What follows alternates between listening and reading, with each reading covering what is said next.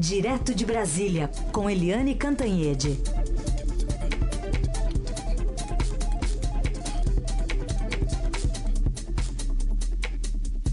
Oi, Eliane, bom dia. Bom dia, Raíssen, bom dia, ouvintes.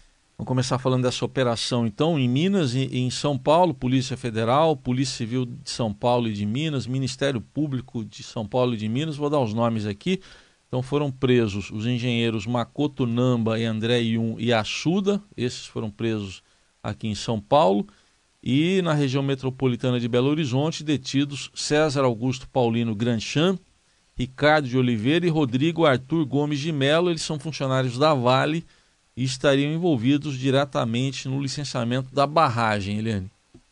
Pois é, é, já temos os primeiros presos, como você falou, esses dois engenheiros e três funcionários da Vale, é, responsabilizados aí é, pela tragédia, né, que puxa vida, tem 65 mortos confirmados é, e 279 desaparecidos, ou seja, uma tragédia que provavelmente ceifou mais de 300 vidas, assim, absurdamente. Agora, a dúvida que fica é: a culpa é só desses engenheiros, desses funcionários, ou tem gente muito acima que também é responsável?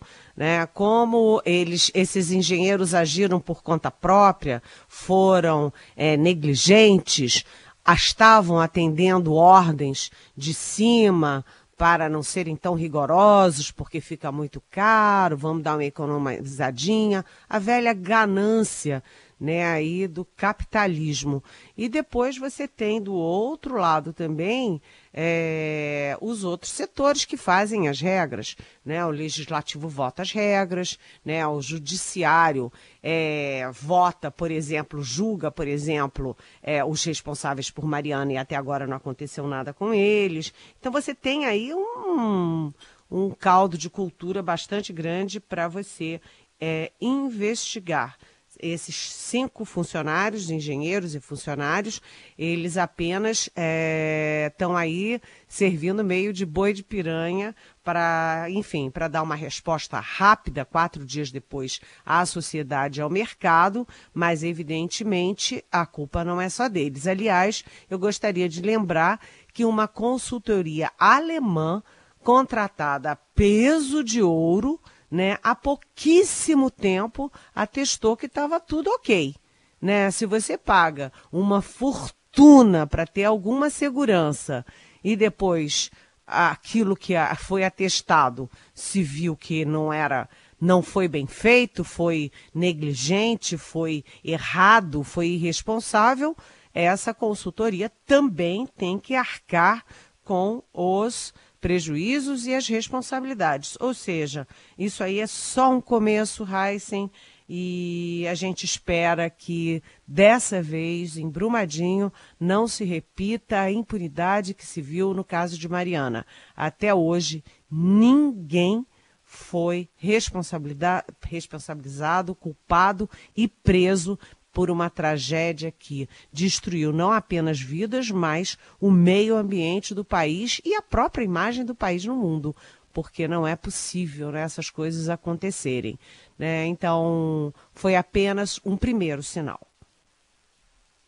É, três anos e dois meses depois, Mariana ainda né, não aconteceu nada. Por outro lado, Eliane, está se fechando o cerco né, contra a, a Vale, né, porque a empresa ontem também teve perda de mercado, tem, vai ocorrer ação lá nos Estados Unidos também, advogados já estão planejando tudo isso, vai se fechando o cerco contra a Vale. Pois é, o que é tristíssimo, né?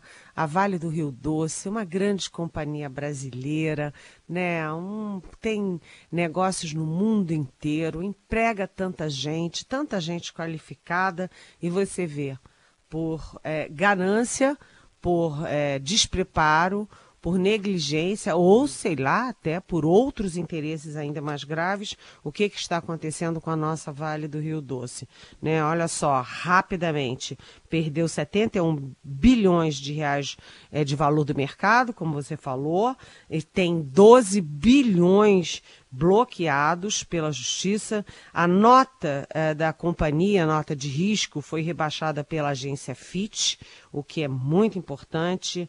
É, vai enfrentar processo na CVM e, e uh, enfim, é a maior ação trabalhista da história é, brasileira e a companhia já se prontificou a pelo menos indenizar em 100 mil reais cada uma das vítimas, as famílias das vítimas. Agora, além disso, o governo federal também está, enfim, se mobilizando para tentar mostrar que está presente em toda essa, essa tragédia e quer o afastamento de toda a diretoria. É provavelmente porque tem maioria no Conselho.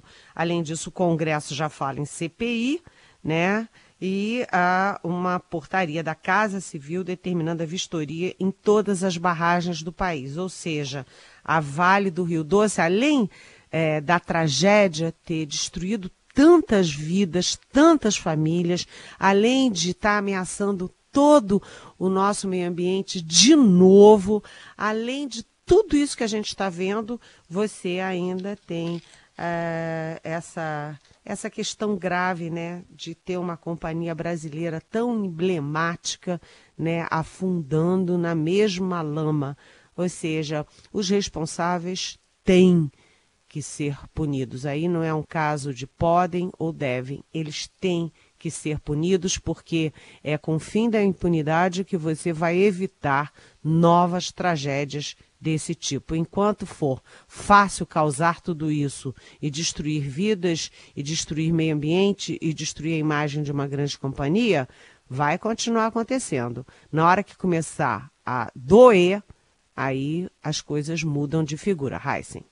Muito bem. Vamos é, ver hoje como é que vai ser a repercussão também no mercado financeiro envolvendo essas ações da Vale. O problema deve continuar, né? Eliane, o vice Mourão, que está no exercício, Hamilton Mourão está no exercício da presidência, tratou desse assunto também ontem, a questão da tragédia de Brumadinho, a situação da Vale, mas chamou atenção na agenda, ele recebeu representantes árabes, né? Tem uma simbologia isso aí, né, Eliane?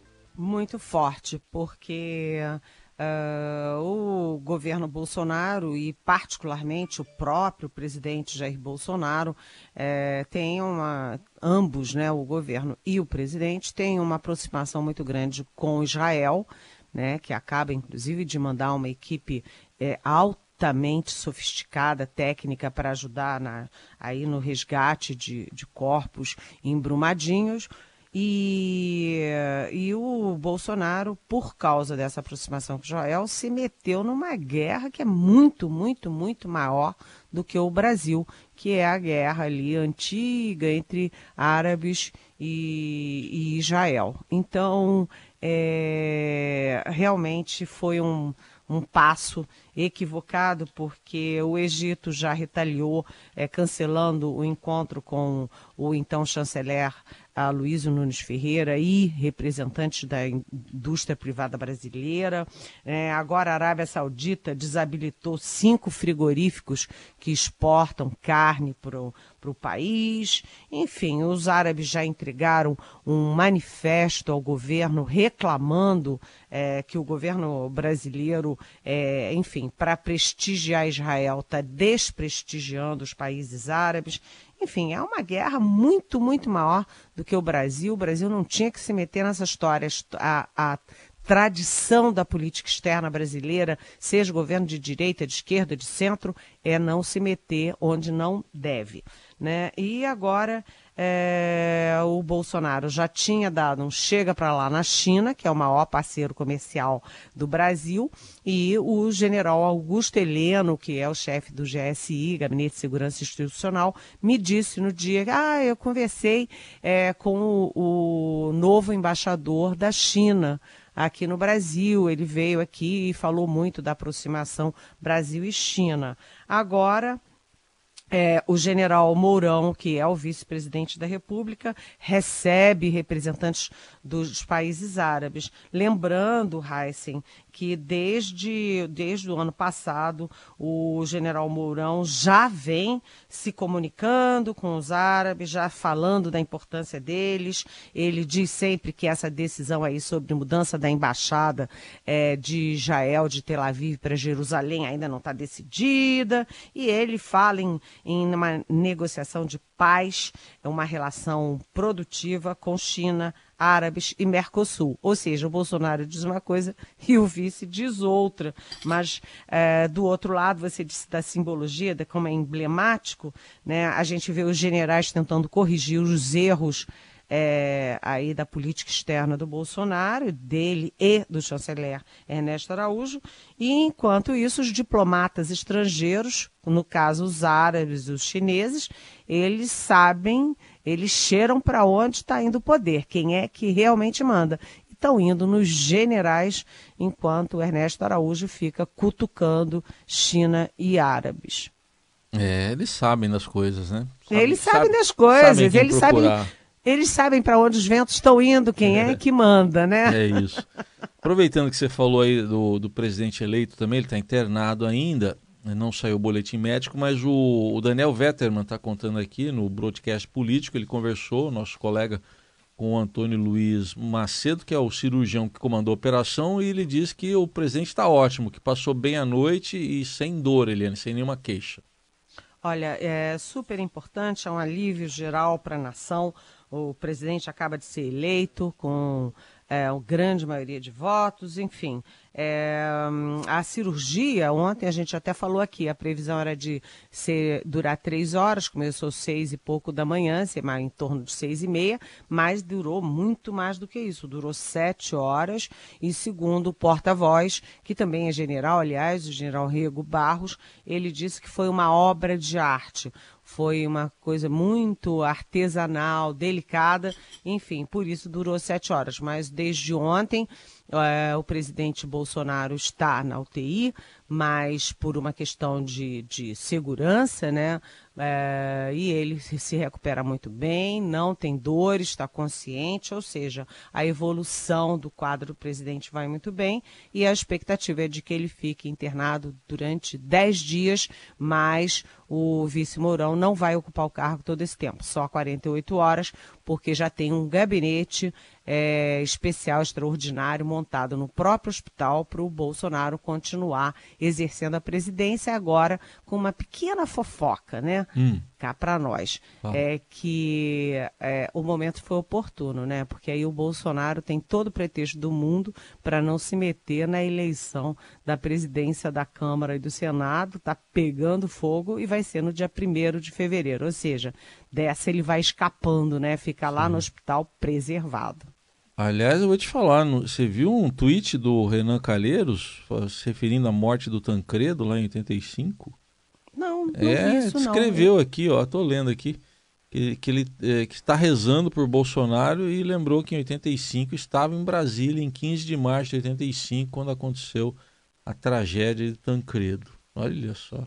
Gente, é. isso é meio irresponsável. É, não, é... Tá, tá no Twitter dele aqui, viu? Tá é, no Twitter não, dele. Pelo contrário, o presidente é. Bolsonaro vai muito bem, é. obrigado de saúde, saiu dessa, é, saiu bem do esfaqueamento, saiu agora, tirou a bolsa de colos, é, colostomia, né? e ele está é, se recuperando muito bem e a partir de agora, inclusive, vai ficar ainda mais desenvolto é, com, sem essa bolsa que é desconfortável como se imagina, né? Muito bem. É, eu vou ler o tweet aqui, então, só para você ver aqui, ó. Em, ó quer ver aqui? Ele tá, fica cobrando o Sérgio Moro um monte de coisa, ó. Mas ele diz: Estávamos em Brasília na madrugada de 15 de 3 de 85. O Brasil não merecia a tragédia de Tancredo. Agora eu e Verônica estamos rezando pela saúde de Jair Bolsonaro, certos de que sua recuperação é o melhor para o país. Nos solidarizamos com a família e torcemos por sua saúde. Tudo bem, mas precisava lembrar lá do, de 85, Tancredo, né? né? Ficou dúbio. É. O, o, Renan é muito inteligente. É, né? E às vezes ele é dúbio propositalmente dúbio. É, Mas, de qualquer então. jeito, ele e a Verônica estão rezando e ele também está rezando por um apoiozinho do Bolsonaro para a eleição dele lá no Senado, né? Tá bom, então. Olha, vamos para as perguntas de ouvintes. O Paulo Roberto perguntando uh, o que, que você achou das medidas adotadas pela Vale sobre Brumadinho. Bom, basicamente eles vão continuar pagando os royalties da mineração lá para a prefeitura apoio psicológico com psicólogas do Albert Einstein para as famílias. Estão fazendo a partir de hoje lá uma cortina para conter lá a chegada da lama no rio, em outros rios. E também anunciaram doação de 100 mil reais para cada família, dizendo que não é indenização, é doação. Paulo Roberto pergunta: acho que o que eles estão oferecendo é o mínimo, né? Bem, uh, Paulo Roberto, é o mínimo do mínimo, né? Porque depois de. É, aí a expectativa é de mais de 300 mortos, né? É, você dá 100 reais como 100 mil reais como doação é o mínimo do mínimo. Aquelas pessoas não querem 100 mil reais, elas querem os filhos, os maridos, as mulheres, as namoradas, os pais, mães de volta. Né? Você vê o tempo inteiro criança, bebês de, é, de meses no colo das avós. Cadê o pai? Cadê a mãe? Enfim. É, agora, né? Uh, o jeito é ficar com essas, é, esses picadinhos, né? É uma alguma coisa tem que ser feita mesmo. Eles têm que pagar a indenização, depois tem multa, tem tudo isso, tem que cuidar da casa das pessoas é, que foi destruída, tem todas essas questões no meio, mas a Vale agora está cuidando também é, não apenas dos mortos, dos, dos mortos por sua responsabilidade, mas também cuidando da própria imagem dela, Paulo Roberto. É o mínimo dos mínimos, mas alguma coisa eles tinham que fazer e eles vão ter que continuar fazendo. Certamente.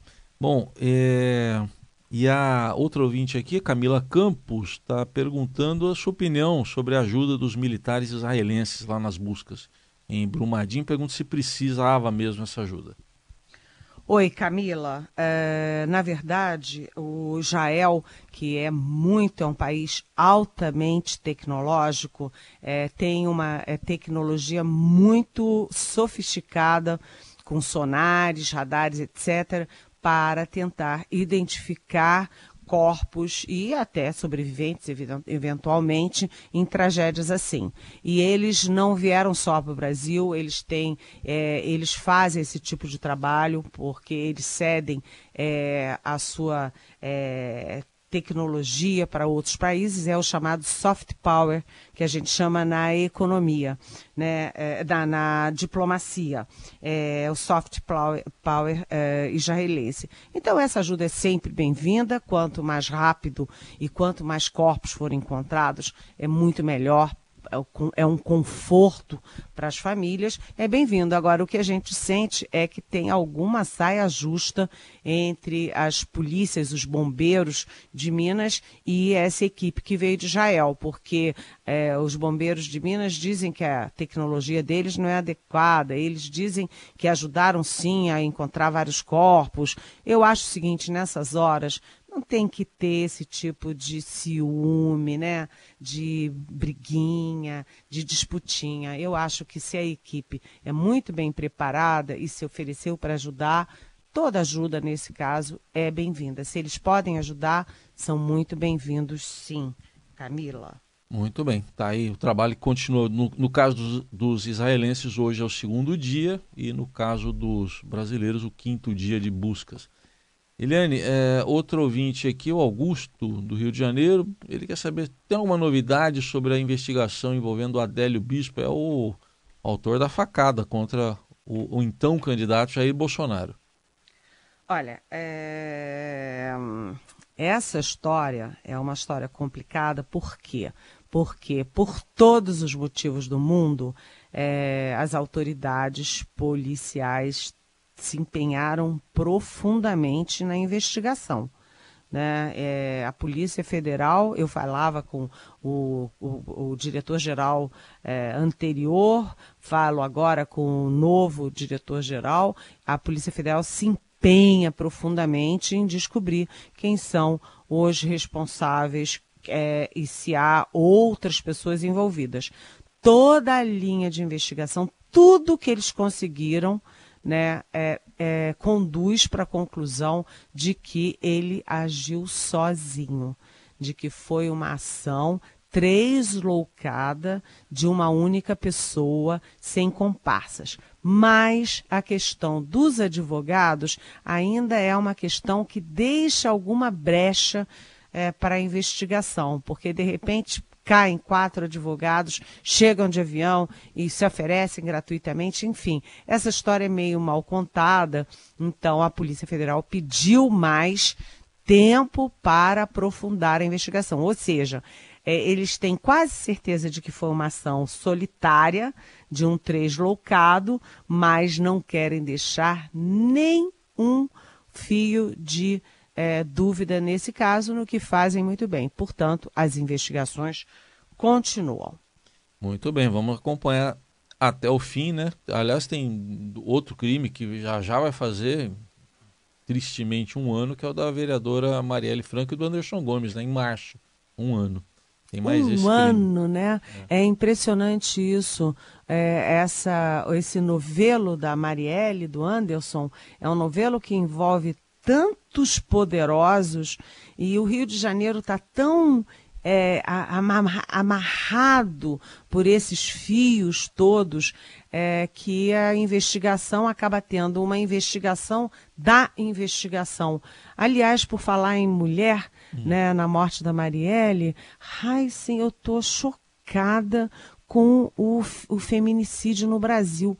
Sim. Todo dia você tem um feminicídio novo, grave. Hoje está aqui na primeira página do Correio Brasiliense, aqui em Brasília, né? Hum. Que o marido chegou, atirou no filho, recarregou friamente a arma e matou a mulher. E os vizinhos dizem que ele vivia espancando a mulher dele. Ou seja, é, toda hora.